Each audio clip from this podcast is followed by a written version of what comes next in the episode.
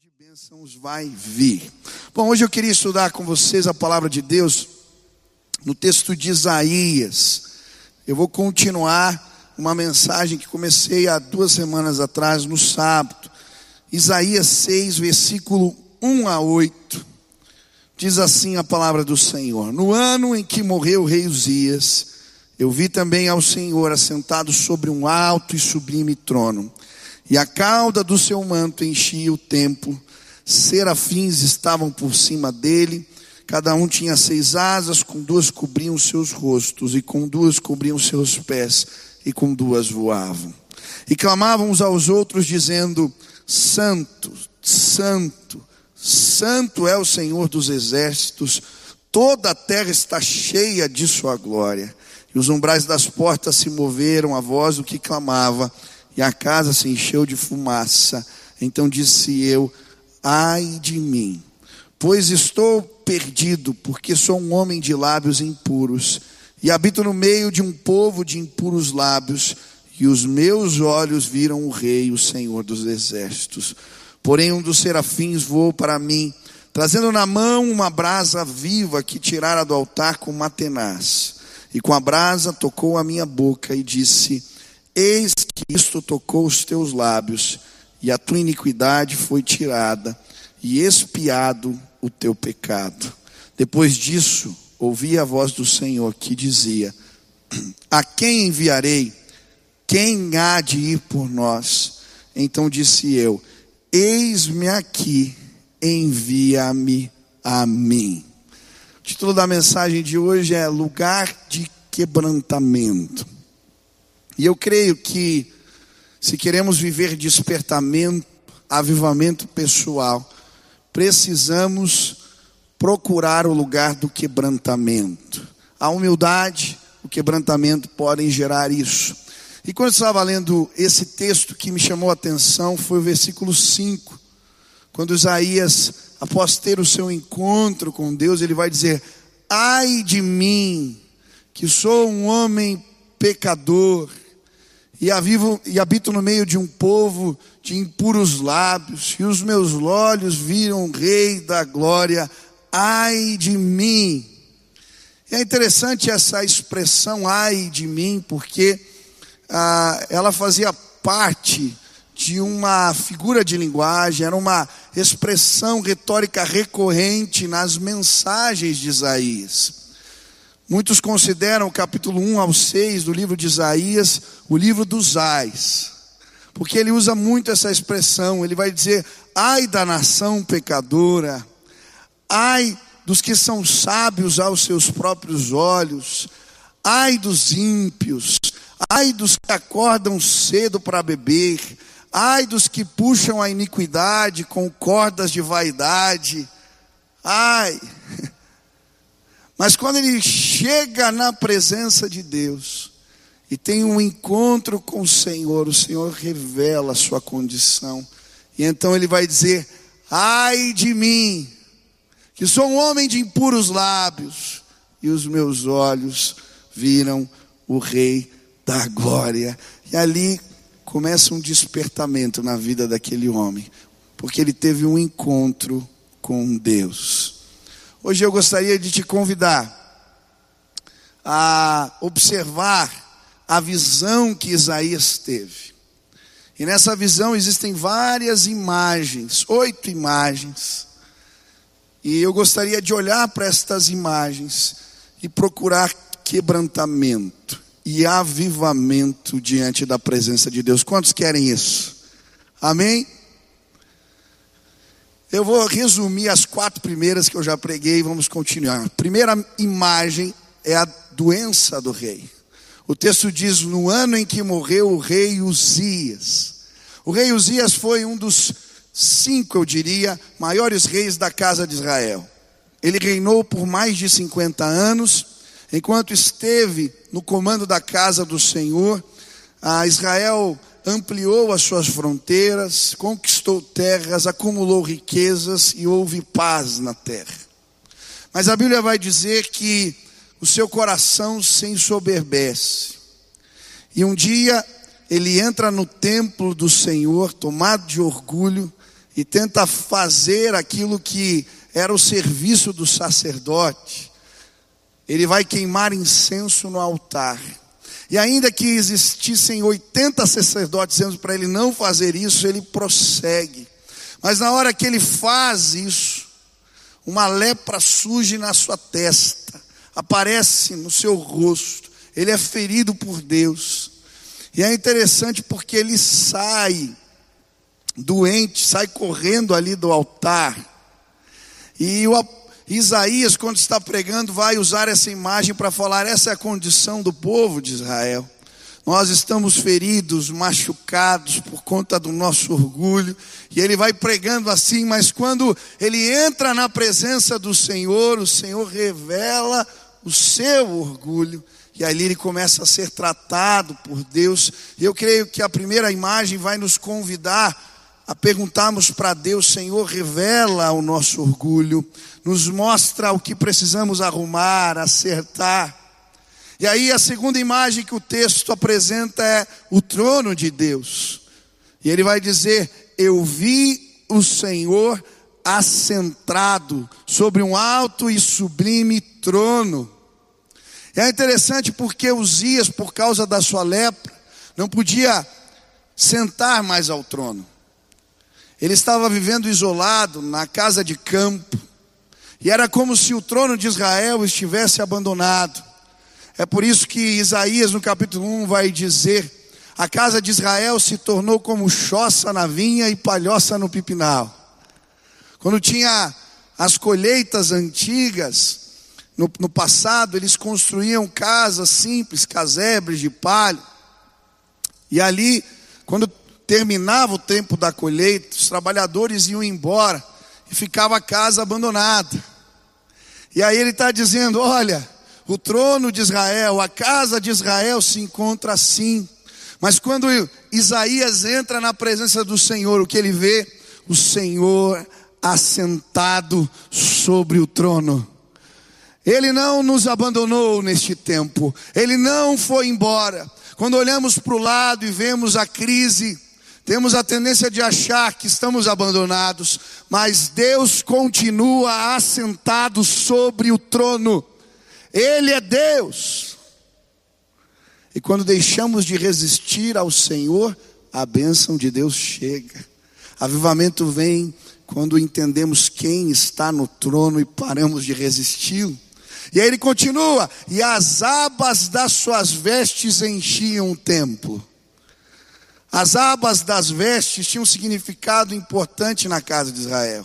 Se você ler o, número, o livro de Números, você vai ver que Deus manda eles terem roupas com borlas, com franjas, e tinha que ter um, uma linha azul, e aquilo representava a consagração, a obediência do povo, os atos de bondade, de justiça.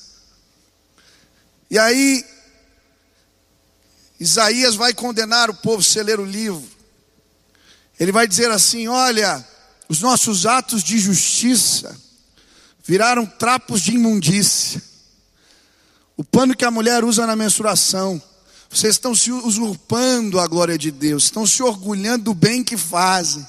É o mesmo que Jesus vai dizer lá em Mateus, quando ele fala do pecado dos fariseus, ele diz: vocês usam franjas nas roupas longas para serem vistos, querem mostrar os seus atos de bondade, mas o Senhor conhece a condição de vocês.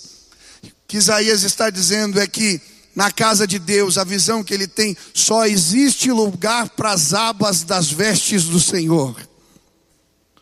A Ele toda honra, a Ele toda glória, a Ele todo louvor.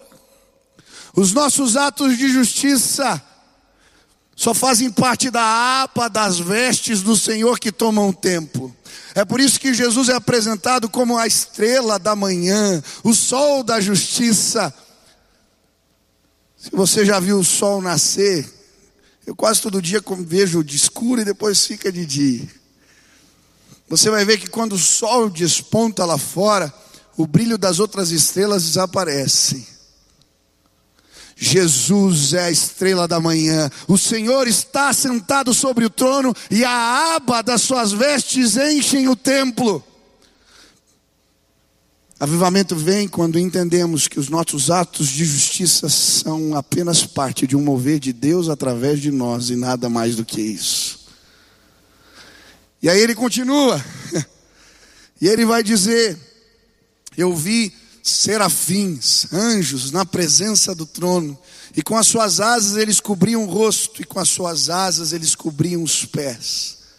Os serafins representam a mais alta hierarquia dos anjos, posto mais alto. E diante de Deus, eles estão com o rosto coberto, com os pés cobertos.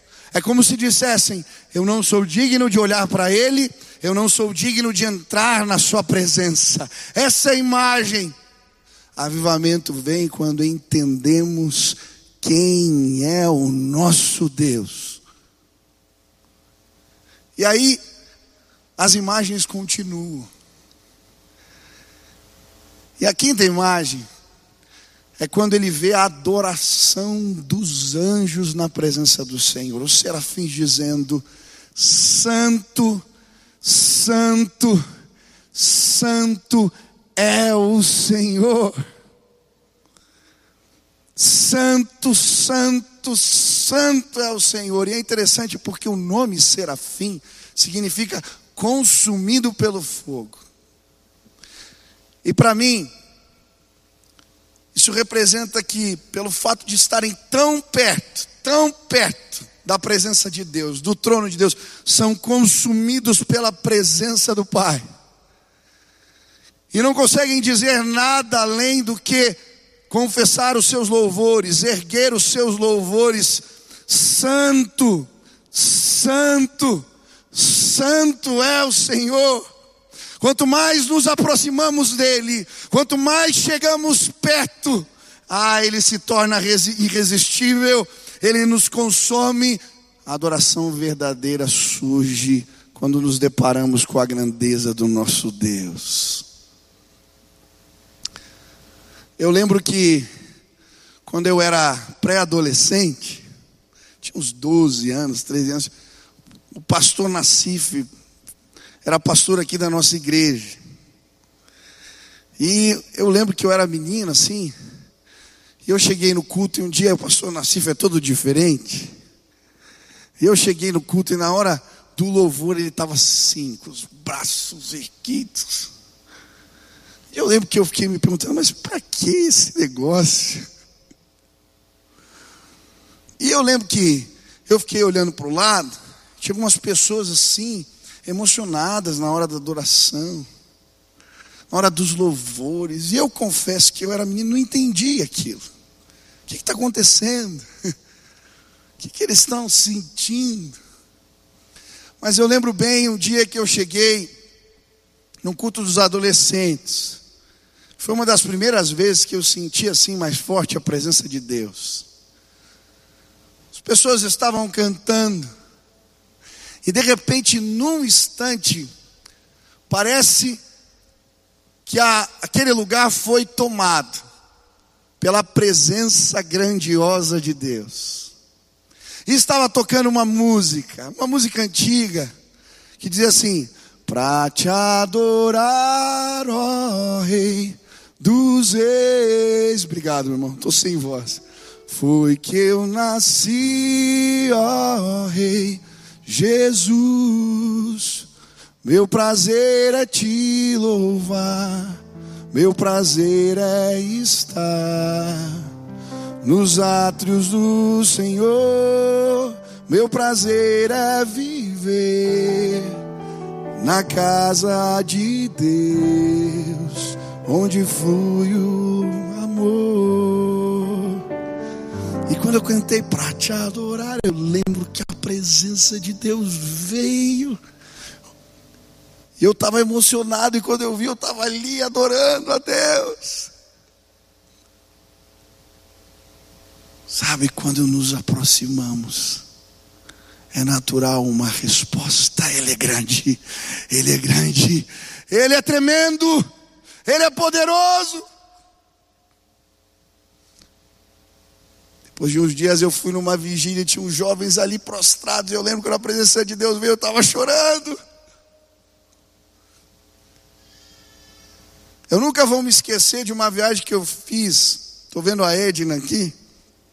Para Maputo. Ela gosta de ir para lá. E fiquei ali em Moçambique na, num orfanato. E eu lembro de um culto que aconteceu e as crianças estavam dirigindo. Eu preguei, quem traduziu foi um menino, e depois começou o louvor, e eram todas crianças, órfãos. Mas sabe, elas estavam procurando o Pai, elas estavam procurando a presença, elas sabiam o que elas estavam procurando ali, e de repente, quando eu olhei, crianças de 9, 10 anos, perto das paredes, chorando, com os braços erguidos, outras de joelho, e elas cantavam e eles adoravam com tanta sinceridade, porque o Pai estava ali, Deus estava ali. Eu queria te convidar a chegar mais perto, mais perto. Quanto mais nos aproximamos, somos tocados e é natural, é uma resposta natural. Eu nunca vou esquecer, eu já estava no ministério, num tempo de aflição, de dificuldades, eu só avisei em casa que ia sair. Peguei o carro, eu tinha descoberto estava tendo um congresso em Camboriú. Eu falei, eu vou para lá, eu preciso ouvir algo de Deus, eu preciso de respostas. Talvez você veio aqui procurando respostas. Um tempo difícil, eu estava assim, eu saí procurando respostas. Eu queria encontrar Deus, eu queria procurá-lo, eu queria ouvi-lo, e eu lembro que eu cheguei naquele congresso, parei o carro, eu cheguei atrasado, acabou tendo um problema na estrada, e eu cheguei, já estava acontecendo o congresso, e quando eu entrei, eles estavam cantando aquela música, segura na mão de Deus, segura na mão de Deus, pois ela, ela te sustentará.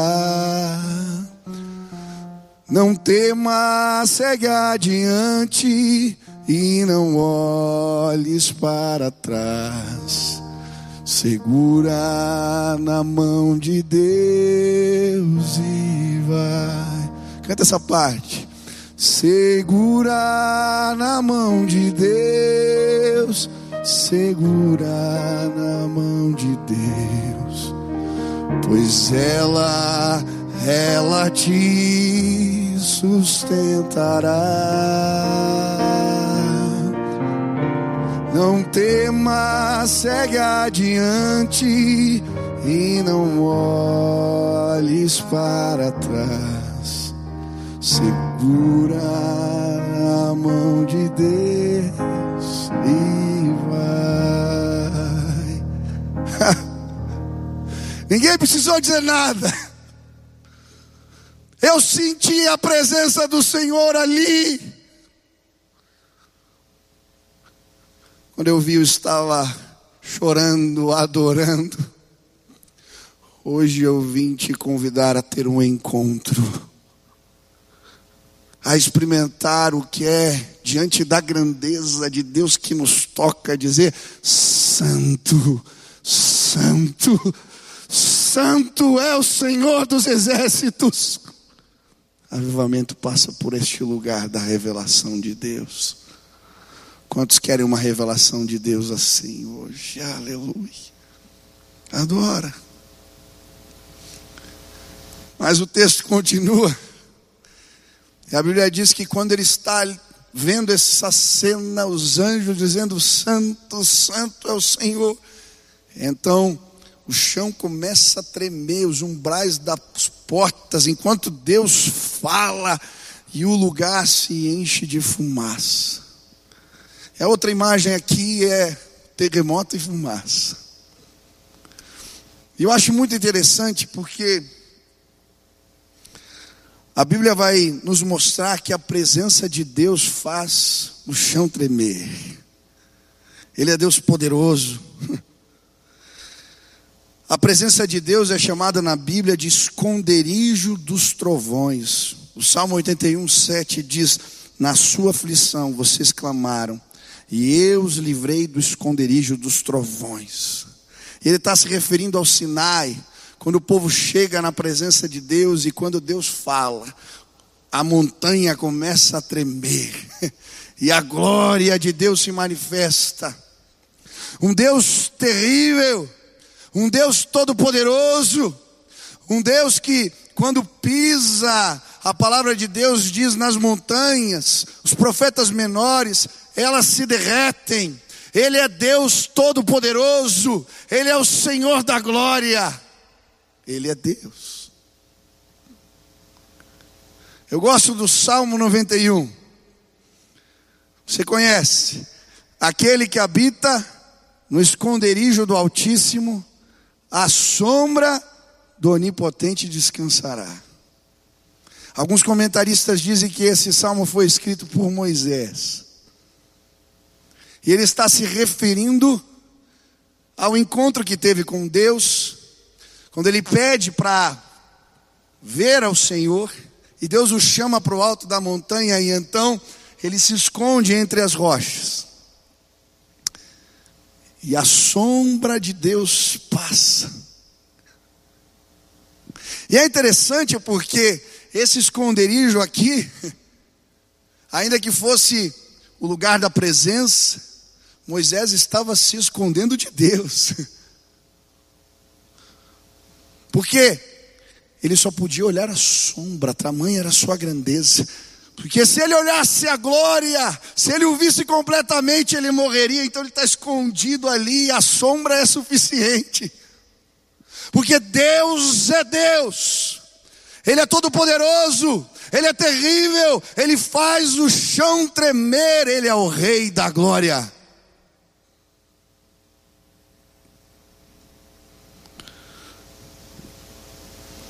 Quando Isaías se depara com esse Deus, ele vai dizer: ai de mim, ai de mim.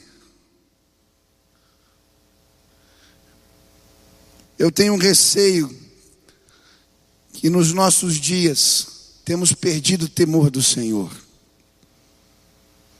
Deus é amigo, Deus é Pai, Deus é amor, é verdade mas Ele continua sendo Deus.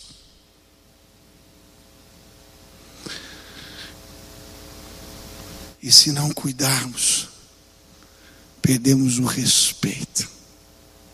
A Bíblia vai dizer: cuidado,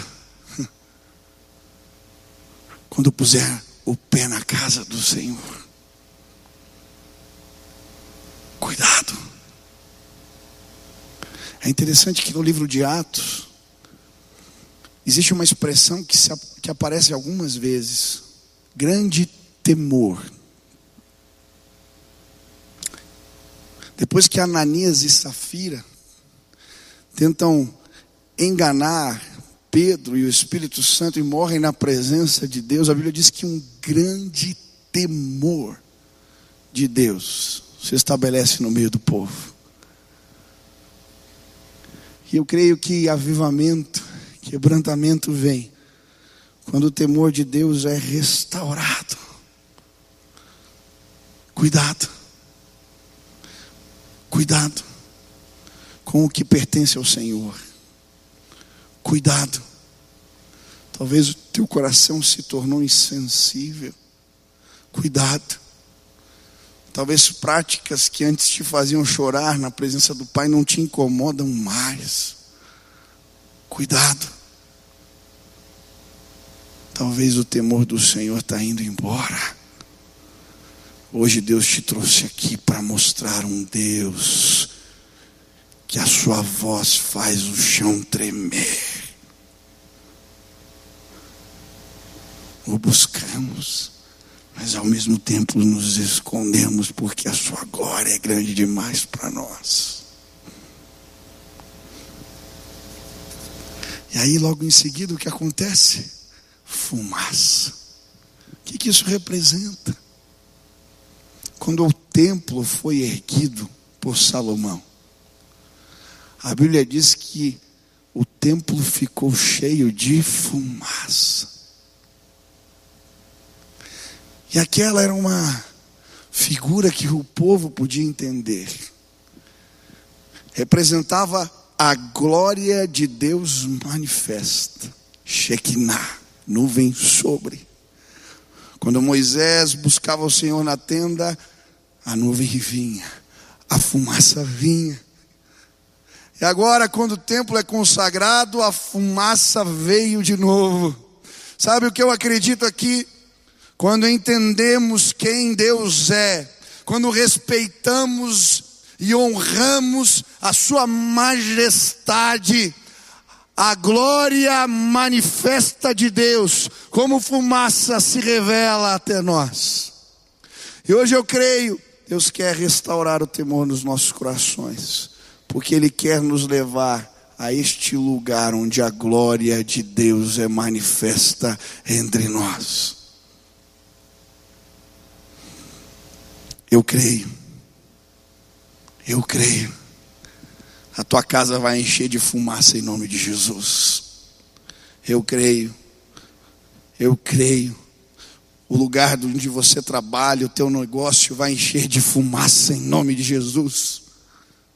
O teu ministério, o teu trabalho. Quando respeitamos e honramos o Senhor, a glória de Deus se manifesta entre nós. Esses dias alguém veio me perguntar.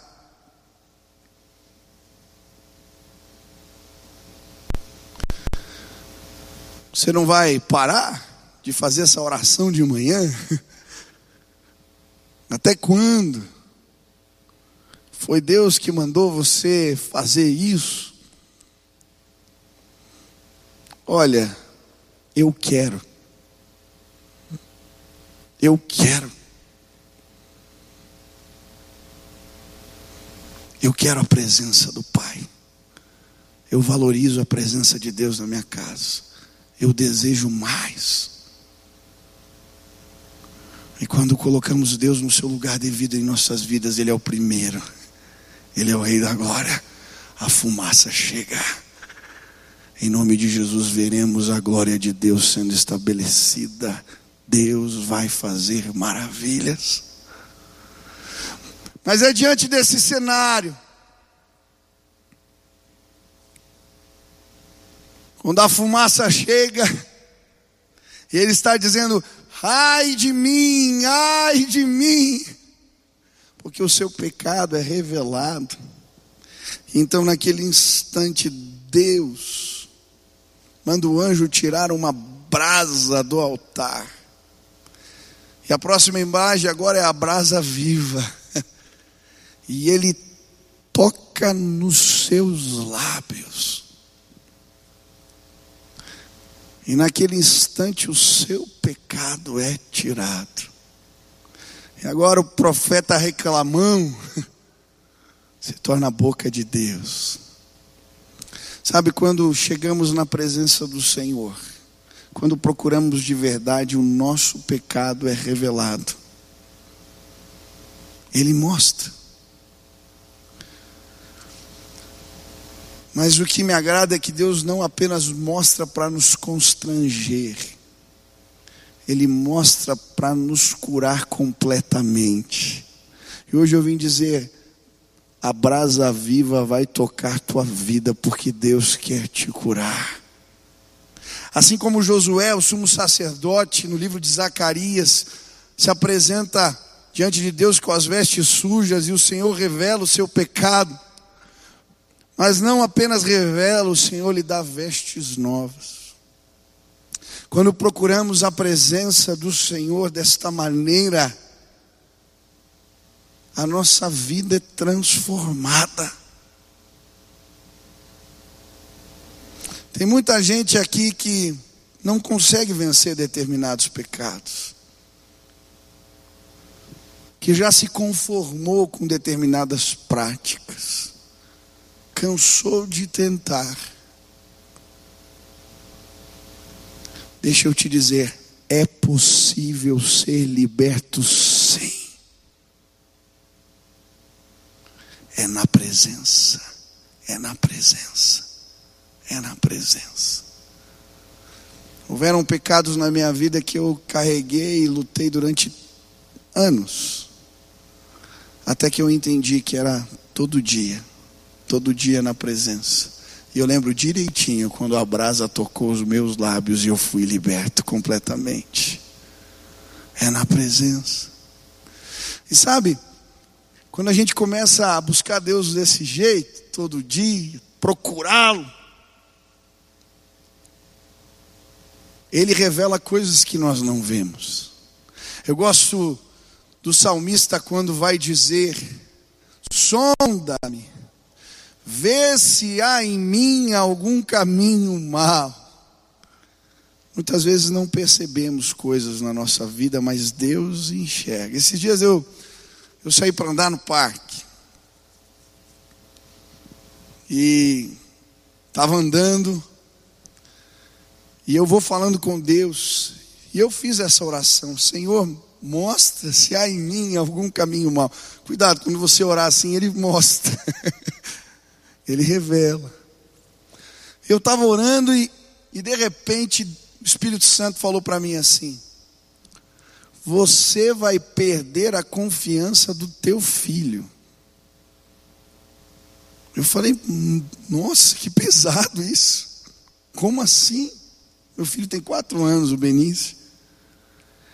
E Deus falou para mim: Você está usando mentiras para educar seu filho. Eu falei: Misericórdia. Mas não somos muitas vezes capazes de perceber. Nós falhamos como chefes, nós falhamos como pais, nós falhamos como maridos, mesmo querendo acertar. Nós somos pecadores. Mas quando entramos na presença de Deus, pela misericórdia e graça, Ele revela o nosso pecado.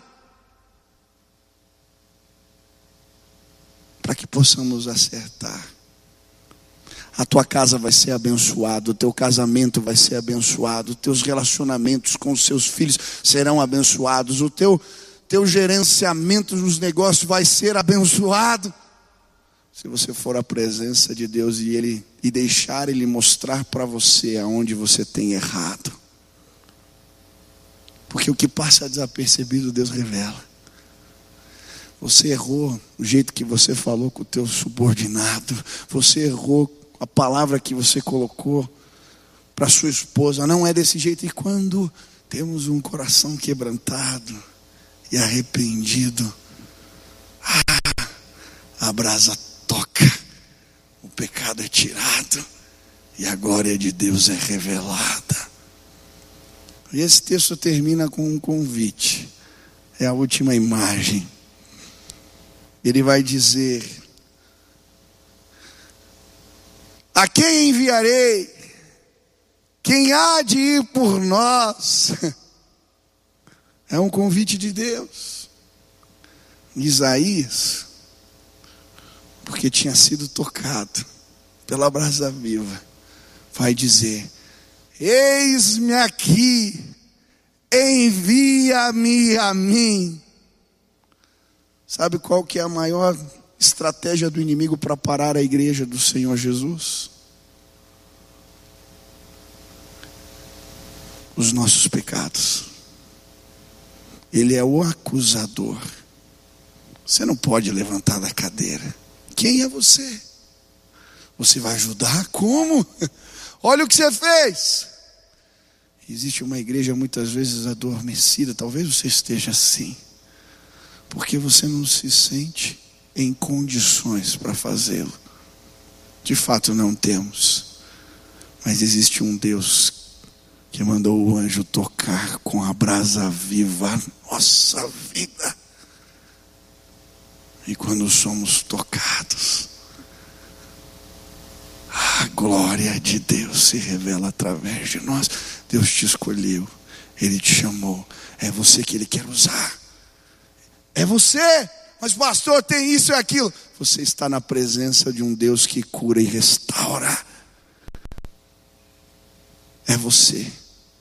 É você. Lembro a história que eu ouvi de um avivamento que aconteceu entre os Zulus na África.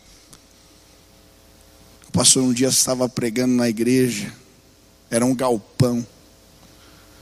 E ele falando a respeito do livro de Atos, quando Pedro e João encontram o paralítico sentado à porta formosa, e ele está pedindo esmolas, eles dizem: Eu não tenho prata nem ouro, mas o que eu tenho te dou. E o sermão dele era: O que eles tinham que nós perdemos, e o que nós temos que eles não tinham. Ele falava: Nós temos recurso, mas perdemos a, a graça, perdemos o poder do Espírito. Ele estava falando sobre isso. E aí uma moça nova convertida, três meses de igreja, levanta, pede a palavra, ele fica meio sem jeito, mas dá o microfone e ela faz uma oração. Deus faz de novo. Levanta a tua igreja sim. Deus nos dá o que perdemos no caminho, nos perdoa. E ela começa a chorar e pedir perdão pelos pecados, e aquilo toca o coração do pastor. Quando ele vai para casa, ele fala: Senhor, aonde eu me perdi? Me mostra o meu pecado. Quando o Senhor revela o seu coração, ele vê um templo hindu cheio de ídolos, de altares. É assim teu coração. Ele fala: Como? Você está preocupado com o reconhecimento, você está preocupado com o que vai acontecer. E Deus começa a mostrar os altares. Ele confessa os seus pecados e começa a pregar na igreja. Sabe o que acontece? Um mover do Espírito se estabelece. Anos 60, 1966.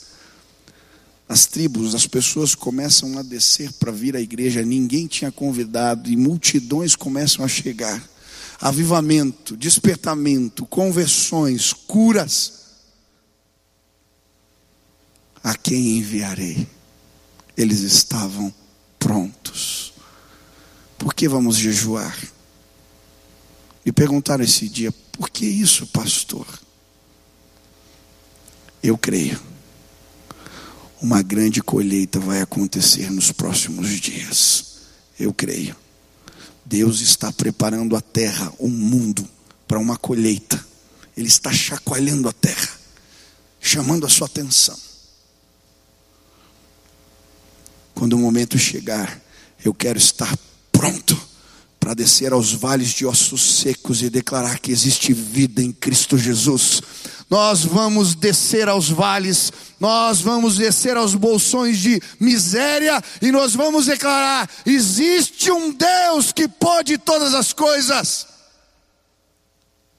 O avivamento vai chegar quando formos ao lugar do quebrantamento, e ali sim depois de restaurados, ah, vamos descer e ver a glória do Senhor. Se hoje Deus falou contigo, nós vamos nos preparar para a ceia, mas se hoje Deus falou contigo, você quer dizer, Senhor, eu quero, eu preciso. Eu quero este lugar de quebrantamento. Eu quero, Pai. Quero que de mim flua uma adoração verdadeira, genuína eu quero, Senhor, eu quero ser tocado. Eu quero atender o teu convite, eu quero estar pronto, preparado. Se Deus falou contigo, onde você está, fique de pé no teu lugar agora. Eu quero orar por você e nós vamos clamar a visitação de Deus mais uma vez aqui.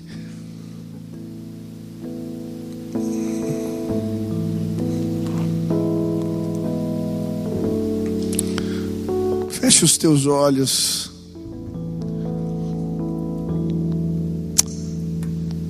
Estenda suas mãos assim. Pai, a tua palavra diz que aqueles que têm mãos limpas verão ao Senhor. Muitas vezes não me sinto assim. E quando vemos um profeta, dizendo: ai de mim, nos sentimos tão pequenos. E hoje, junto com os meus irmãos, eu quero dizer: ai de mim, ai de mim, Senhor, me perdoa. Ah, quebra o meu coração orgulhoso, trata minha alma. Eu quero ver o chão tremer, mas eu quero ver a fumaça. Eu quero estar pronto quando o Senhor me chamar, porque fui tocado pela brasa que restaura. Eis-nos aqui, Senhor. Nos envia, nos usa para o louvor da tua glória. Agora, Espírito Santo de Deus, nós clamamos na autoridade do nome de Jesus, que a tua presença se manifeste aqui, trazendo cura, renovo, restauração, novidade de vida, bênção Queremos mais da tua presença, queremos mais de ti. Queremos, Pai, desejamos tudo que o Senhor tem para nós. Recebe a nossa adoração sincera, o louvor que te oferecemos hoje. Essa é a nossa oração, em nome de Jesus. Amém. Celebre conosco, se prepare para esse tempo de ceia e celebração.